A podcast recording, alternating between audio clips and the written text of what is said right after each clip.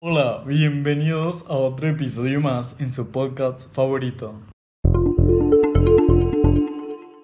Empecemos. El título para este episodio decidí ponerle límites. Quisiera hablar de todos los límites que existen, pero son demasiados, son muchísimos tipos de límites, de cómo ponerlos en práctica, de cómo identificarlos. Entonces, simplemente voy a hablar en este episodio sobre dos tipos de límites. Tienen similitudes, pero son un tanto diferentes. Me gustaría empezar con los límites que pone uno mismo a personas o conductas tóxicas. Esos creo que son los límites más importantes que en general todos deberíamos de y saber identificarlos y sobre todo además de saber identificarlos de ponerlos en práctica, porque muchas veces llegamos a caer en una conducta en la que permitimos agresión porque no ponemos o no sabemos poner estos límites. Esto ya viene aunado en todo lo que hemos tratado desde episodios anteriores.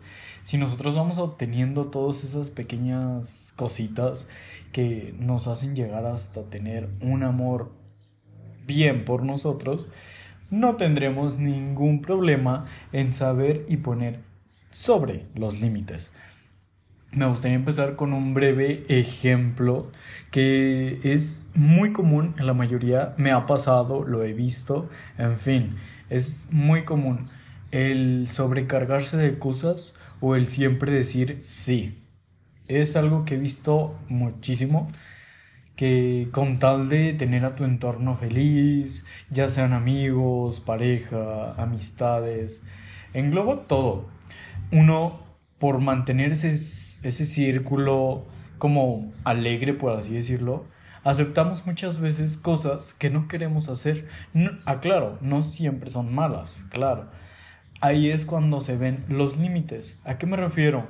Quizás puede ser que tengas una amiga casada y que tenga un bebé y quiere seguir viviendo la vida de soltera o su esposo igual de soltero y te encargan al bebé. Dices, eres su amigo y hay mucha confianza y eres buena bueno con los niños. Increíble, si te lo están encargando es una gran responsabilidad y si tú te ofreciste, también. Pero aquí cambia la situación cuando esta persona, esta amiga, este amigo, empieza a abusar de esa confianza que ambos se tienen. ¿En qué, ¿En qué sentido? Puede decirse que quizás te pide que cuides hoy a su bebé, pero después pasa mañana también. Y después el fin de semana también. Y es un constante que, que te está pidiendo un favor, es constante ese favor, es constante. Y quizás tienes cosas que hacer, en fin, mm, muchas otras cosas. Y por no como, no sé, herir a esa persona o lastimar como la amistad, terminas aceptando algo que no querías o que terminaste cancelando otros planes para ayudar a tu amiga o a tu amigo con ese favor que te está pidiendo. A eso se refiere con no saber poner límites. Está muy bien apoyarnos entre nosotros. Está increíble que queramos hacer favores a los demás. Eso es algo admirable porque hoy en día mucha gente ya no lo hace. Entonces, el punto es que no siempre debemos decir que sí. Claro, debemos ayudar, pero cuando podamos ayudar, no que nos obliguen a ayudar ahí es cuando empiezan a cambiar un poco las cosas. Y ya estás sufriendo por no poner límites. Esos son de los primeros límites que quiero hablar. Los límites que ponemos nosotros, no para ser malas personas ni nada, sino para protegernos a nosotros y poner esos límites que muchas veces no lo hacemos. Como ese ejemplo puede pasar con tu hermana, con tu hermano, con tu papá, con tu mamá, con todo lo que te rodea incluso con tus compañeros de trabajo, con el jefe. Quizás eres una persona que eres muy aplicado, aplicada en el trabajo, eres un equipo muy eficiente, eres una persona que le gusta su trabajo y lo hace bien. Entonces, ¿qué pasa si entre compañeros se dan cuenta de eso y puede que te empiecen a cargar un poco la mano. Como saben que eres buena o bueno, van a decir, ay, mira, vamos a juntarnos con él o con ella para que nos saque trabajo. O cosas así. Entonces es cuando nosotros debemos de decir, no. Ok, eres mi compañera, mi compañero, pero hasta ahí. Si quieres que te ayude, quizás te puedo explicar, puedo hacer algo para que le entiendas y pueda ser más eficiente en tu trabajo. Más no voy a hacer ese trabajo por ti. Claro, a menos que quieras. Aquí estamos hablando eh, cuando ya no quieres hacer ese tipo de cosas. Excluyamos otro tipo de, de cosas hoy. o no imaginemos otro tipo de cosas. Porque es muy diferente cuando tienes tiempo o cosas así y quieres como ayudar o también quieres como quizás sacar ventaja o cobrar favores, eso es muy diferente. No estamos hablando de eso en este momento.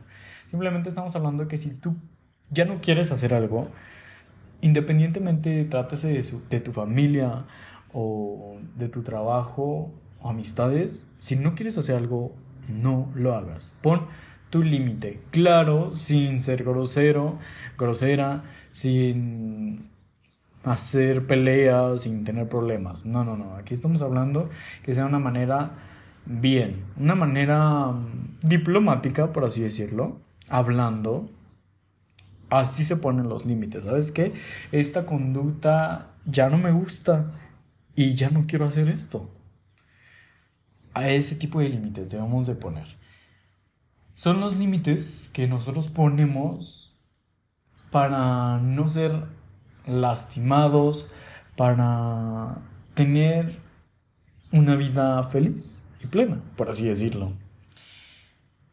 Esos son los límites que nos van a ayudar a crecer como personas y a darnos el lugar que nos merecemos, que muchas veces nosotros mismos nos quitamos ese lugar, no, no nos ponemos en ese lugar que merecemos por ese tipo de cositas que nos hacen creer que no lo merecemos.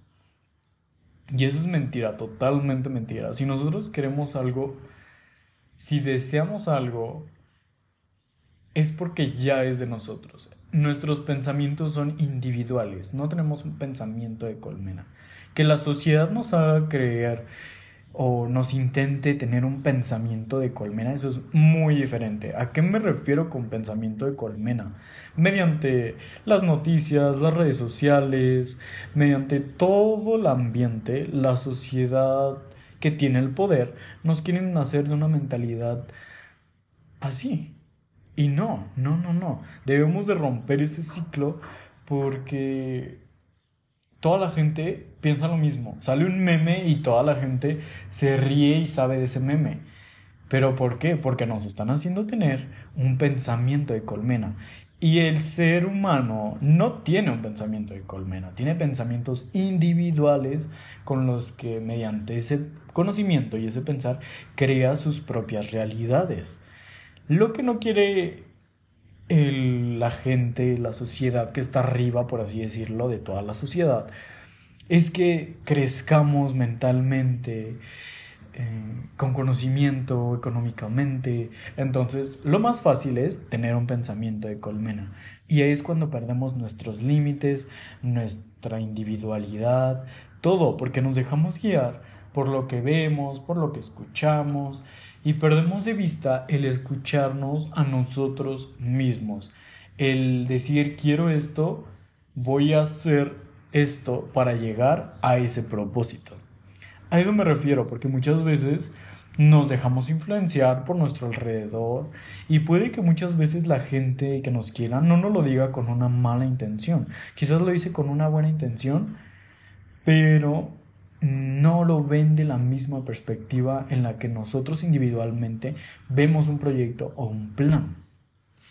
He ahí lo importante de poner los límites hacia las demás personas.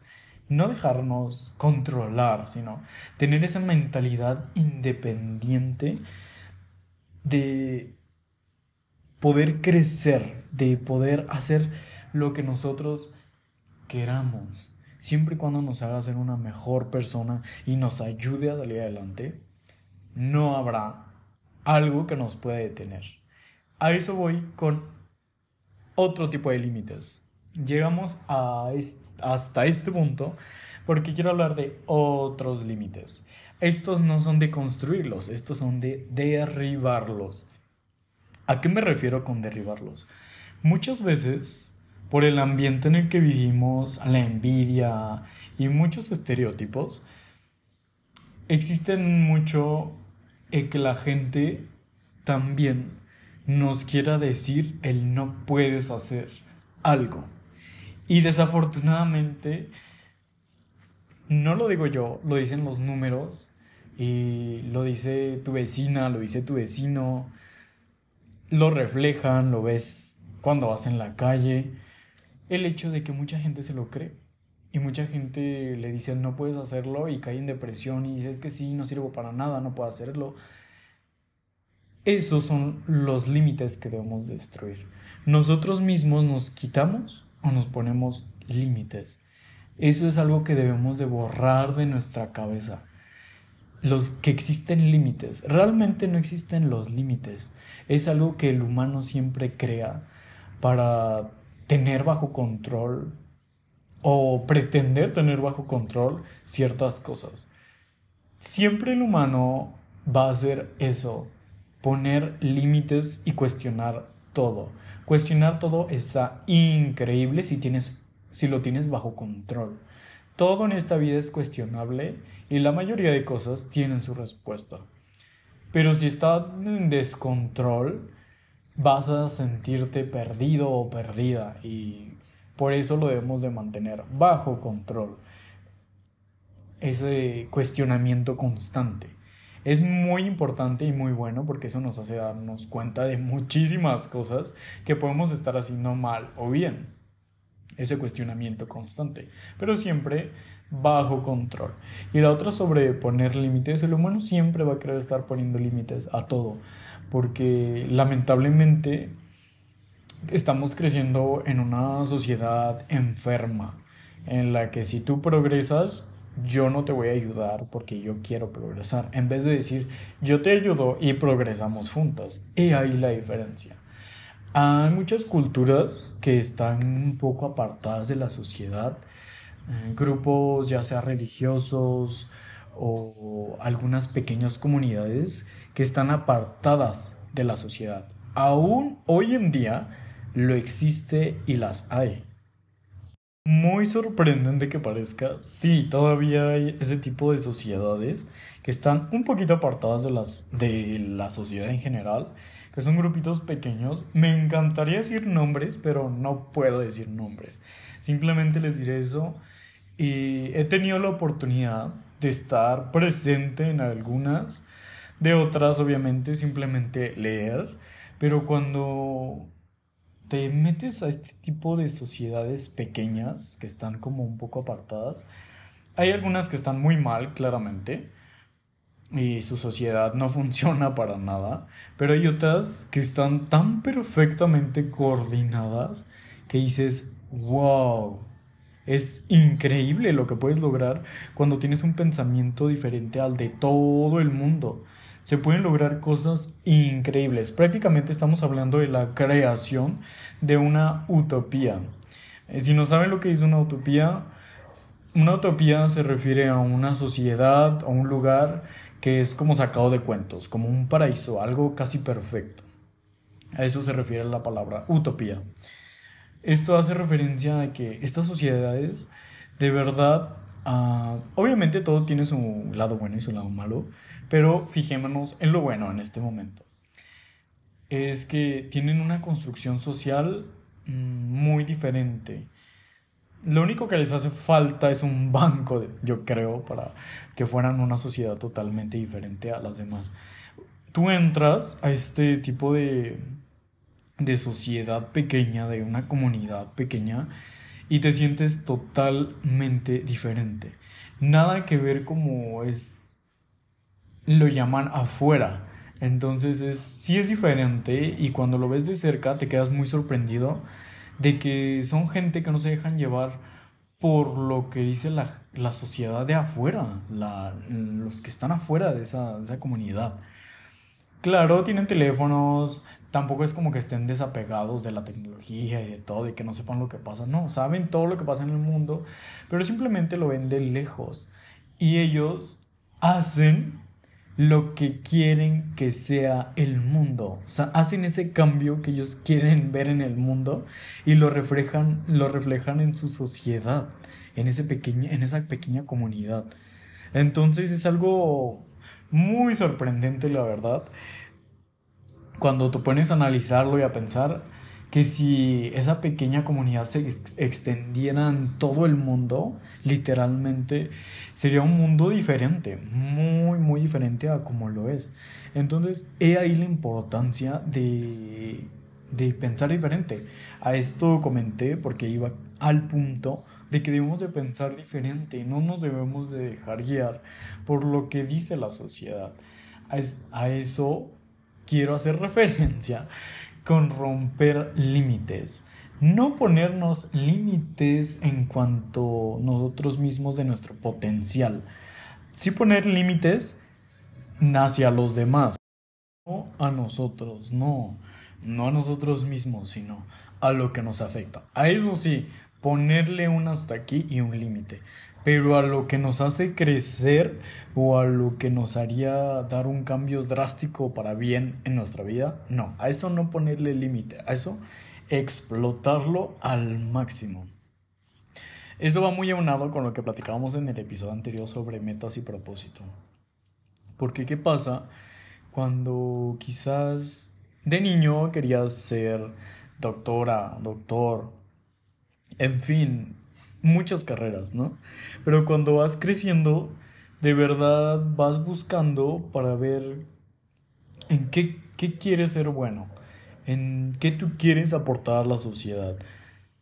No lo que los demás quieren, sino lo que tú quieres. Desafortunadamente, eh, por la misma sociedad, no hay algo que desde pequeñas o pequeños nos vaya guiando en torno a lo que queremos realmente. ¿A qué me refiero? Está en que cuando un, un, pequeño hace referencia a algo que quiere ser de grande, cada año va a cambiar su respuesta, porque estamos en constante cambio y eso es bueno. Pero he aquí cuando empezamos a perder la definición de lo que queremos alcanzar. Y así pasan los años, pasa un año y queremos ser enfermero, pasa otro año queremos ser cantante, pasa otro año queremos ser actor, actriz, en fin, miles de cosas que queremos ser, pero con el tiempo vamos cambiando de idea. Y ese no es el problema. El problema radica cuando llegamos a finales de preparatoria, el último semestre, y aún no sabemos qué queremos estudiar. He ahí donde radica el problema. Porque quizás si lo hubiéramos decidido, no sé, desde la secundaria, terminando la secundaria, el de quiero esta profesión y me voy a aferrar a esta profesión, ahí la diferencia. Ya cuando vayas a cruzar a nivel universitario, tienes la total certeza de lo que quieres estudiar. Desafortunadamente no estamos en una sociedad en la que desde niños se nos prepare para saber realmente cuál es nuestro propósito. Entonces, por eso mucha gente termina estudiando una carrera que jamás le gustó y al final siempre trabajan ahí, pero nunca les gustó y nunca sintieron esa satisfacción por el trabajo. Claro, eh, se supone que el trabajo, eh, desde el punto de vista algo religioso, es un castigo. Como tal, fue un castigo que se impuso a la sociedad, el trabajar. Pero de nosotros depende qué tan tortuoso queremos que sea, qué tan desafortunada nos haga nuestra vida. He ahí donde debemos de aprender a pensar diferente. El quizás soy bueno en lo en el arte. Soy buena en alguna cosa. Soy bueno en esto. Si eres buena o bueno en algo, y ves tú mismo estás o tú misma estás viendo el potencial que tienes y que la gente diga, ay, es que eso no vas a vivir. Pero si tú eres inteligente y sabes pensar diferente, vas a hacer que tu hobby sea tu trabajo y que tu hobby te dé de comer. Entonces, he ahí cuando estás pensando diferente y estás siendo inteligente, porque más que un trabajo lo vas a ver como hobby, te va a apasionar, te va a encantar lo que haces. Y es cuando empiezas a ver un poco lo feliz que puede llegar a ser tu vida sin necesidad de estar siguiendo lo que dice la gente o lo que dicen los demás. Pero para esto me encantaría poner un ejemplo que no mucha gente conoce y desafortunadamente lo deberíamos de conocer todos sobre Maurice y Katia Kraft.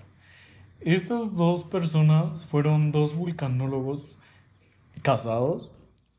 Katia y Maurice fueron un ejemplo revolucionario en su tiempo para los vulcanólogos, para la vulcanología.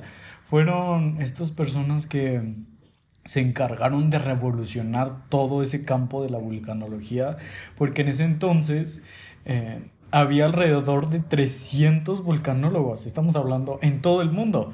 Era muy poco porque no era una rama estudiada, pero este matrimonio vino a cambiar todo.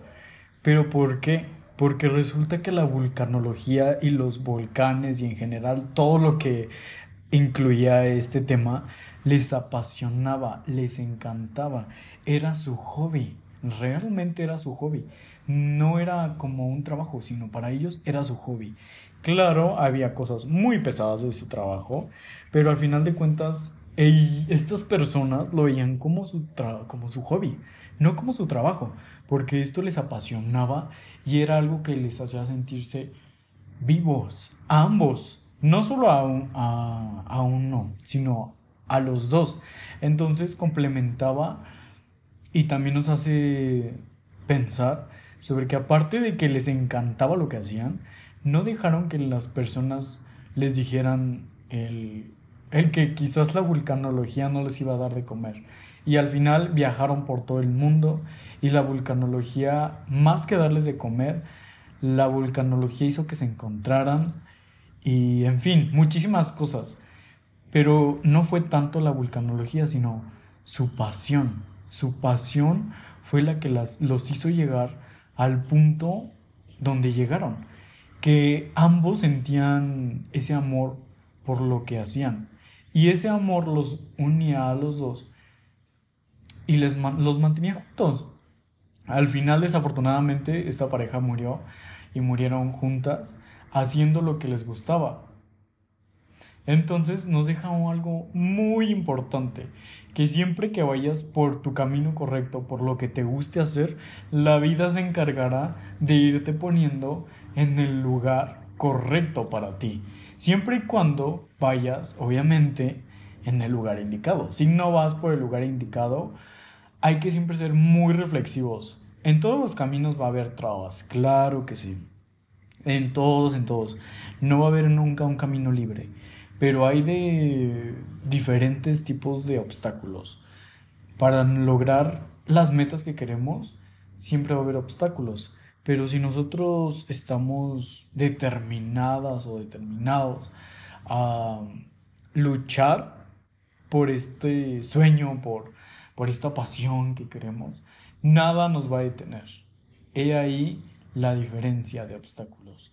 Cuando sientes que ya los obstáculos te están venciendo y que por ahí no es, por ahí es, por ahí es el camino. Definitivamente ahí es. Pero también hay que ser muy observadores con ese tipo de obstáculos. Entonces, por eso debemos de destruir algunos límites. Debemos de destruir los límites que la sociedad nos autoimpone. Porque no sabemos qué potencial tan grande tenemos hasta que lo exprimimos al máximo. Muchos artistas, cantantes, en fin, no sabían de lo que eran capaces hasta que explotaron su potencial. De igual manera, todos en general no sabemos al 100% quizás en lo que seamos buenas o buenos, pero debemos de, si nos gusta cantar, hay que hacerlo y explotar al máximo. Si quizás no resultamos tan buenos, he ahí la diferencia. ¿Podemos ser buenos? Claro que sí, con mucha disciplina. Pero entonces eso quiere decir que ese no es nuestro talento. No nacimos con ese don, con el don de cantar. Hay muchas personas que nacen con ese don de cantar. Pero si nosotros nos tenemos que esforzar de más, ser muy autodisciplinados para alcanzarlo, entonces no es nuestro talento. Si queremos alcanzarlo, aunque no sea nuestro talento, si queremos ser cantantes, adelante, podemos serlo. Pero no estamos descubriendo nuestro talento, nuestra pasión. Entonces, busquemos otra cosa. Y así hasta que de verdad encontremos nuestra pasión. ¿Cómo te vas a dar cuenta que encontraste tu pasión? Siendo excelentemente bueno sin esforzarte. Si realmente, digamos, el canto es tu pasión, es tu talento, vas a ser buena o bueno sin esforzarte. Simplemente queriéndolo hacer, vas a ser buenísimo en lo que hagas.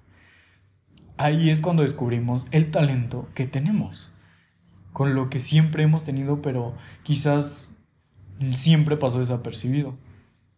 Así que cada uno depende qué, qué queremos hacer si vamos a seguir lo que la sociedad nos dice o vamos a tirar esos límites que la sociedad nos autoimpone y nosotros mismos vamos a construir el futuro que queremos para nosotros. Y ahí la importancia de, de que no nos dejemos guiar por el pensamiento de los demás, sino nosotros mismos crear el pensamiento que queremos ver mañana. Recordemos que algo muy importante, me gustaría decirlo para concluir con este tema, que debemos hacer a diario es siempre dar un paso o hacer hoy lo que queremos lograr mañana. Todas las cosas son de un constante cambio, paso y disciplina. Si nosotros queremos lograr algo, ¿qué estamos haciendo hoy? Para ver mañana el resultado de eso que queremos ver. Solo de nosotros depende. Nosotros nos ponemos o nos quitamos los límites. No dejemos que nadie más nos ponga o nos quite límites. Ese poder, ese poder, porque es un poder realmente, que cuando descubres cómo manejarlo, te puede hundir o te puede subir. Así que eso depende de cada uno de nosotros. Así que, ¿qué vas a decidir tú?